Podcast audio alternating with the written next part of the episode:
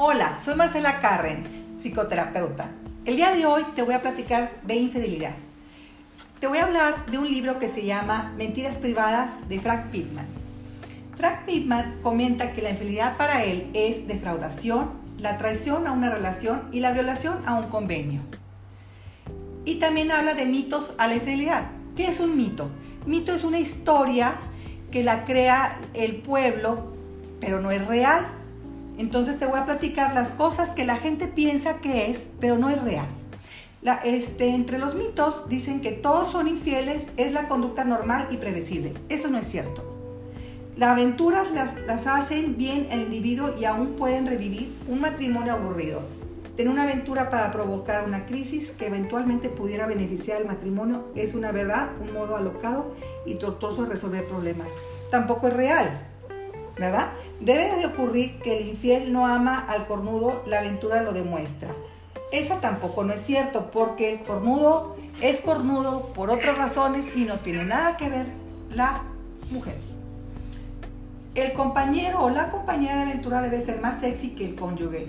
No, muchas veces este, están con ellos por platicar, por otras razones y no tiene que ver tanto lo sexual o lo atractivo.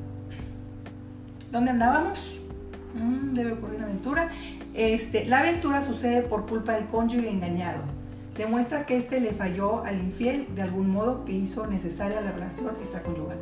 No es raro de escuchar la creencia responsable de tú me obligaste a hacerlo. Tampoco es real.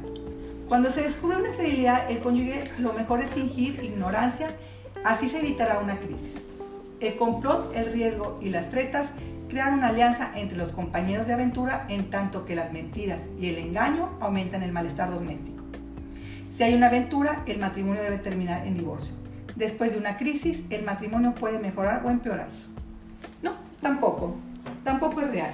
Estas son mitos. Ahora les voy a platicar lo que es realmente, según Frank Pittman, una aventura. La infidelidad no es una conducta normal, sino el síntoma de algún problema.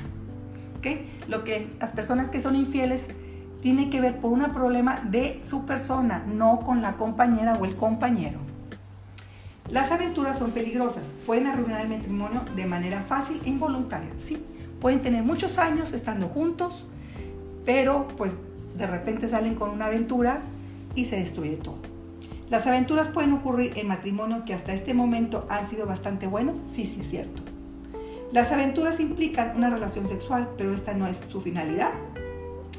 Nadie puede impedir a otro a tener una aventura. Las aventuras son alimentadas por el secreto y amenazadas por el desenmascaramiento. Los matrimonios pueden con esfuerzo sobrevivir a las aventuras si las ponen en descubierto. Así es.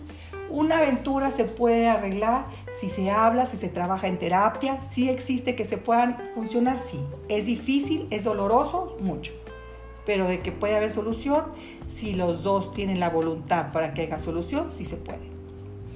Bueno, ¿qué tipos de, aventuras existen? Para eh, Frank Pittman, la infidelidad accidental es simplemente, pues sucedió, accidente automovilístico, irresponsabilidad, curiosidad, cortesía, mal día.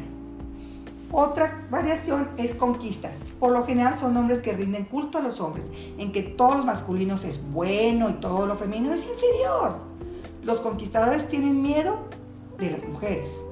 Ciertos conquistadores son hostiles y crueles con las mujeres. Hay otra que se llama aventuras románticas. En otras también arreglos románticos en los que se pueden entender así. Esto es lo que habla Frank. Ahora vamos a hablar de la doctora Bonnie Ickerwell. El adulterio, el engaño perdonable. El adulterio, como el alcoholismo o el abuso, es una plaga multigeneracional. Multigeneracional quiere decir que va de generación a generación. Un lío amoroso es un síntoma de un problema no resuelto que puede pasar de una persona a otra persona, de familia, de un papá a otro papá o de una mamá a un hijo Las personas que no sienten alguna clase de dolor no cometen adulterio. Con la esperanza de aliviar el dolor de su vacío emocional, el adúltero busca nuevas parejas como otros buscan comida, alcohol o drogas. Con suficiente amor, trabajo intenso, comprensión y compromiso, se pueden romper los patrones adúlteros. podemos encontrar caminos saludables para hacer frente a nuestro dolor emocional. Podemos emprender a luchar honradamente, a perdonar y a lograr un mayor intimidad.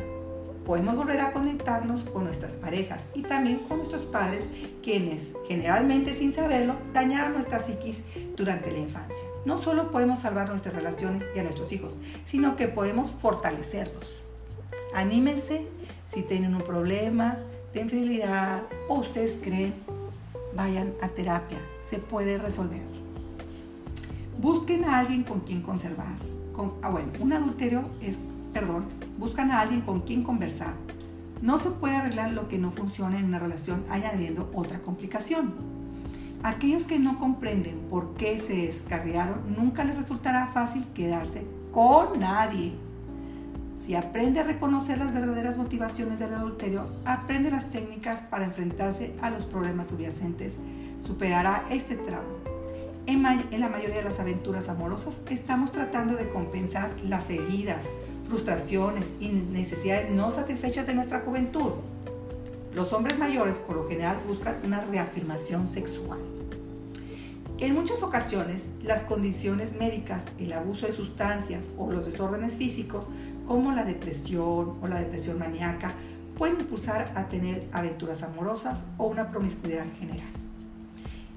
El que engaña intranquilo por la culpa, la clandestinidad y otras poderosas emociones no tienen tiempo para atender a los hijos y ellos se dan cuenta de eso, aunque la alternativa de ocuparse de los pequeños para aliviar la culpa y evitar la esposa o el esposo también puede ser una señal de advertencia. Mientras que los padres tratan de proteger a los hijos de situaciones inquietantes, generalmente los jóvenes perciben las dificultades familiares en algún nivel.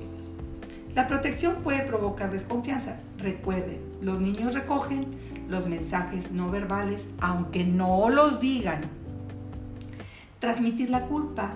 El hijo de adúltero nunca supera completamente el temor al abandono la vergüenza y la culpa que sienten por ser de alguna manera responsable.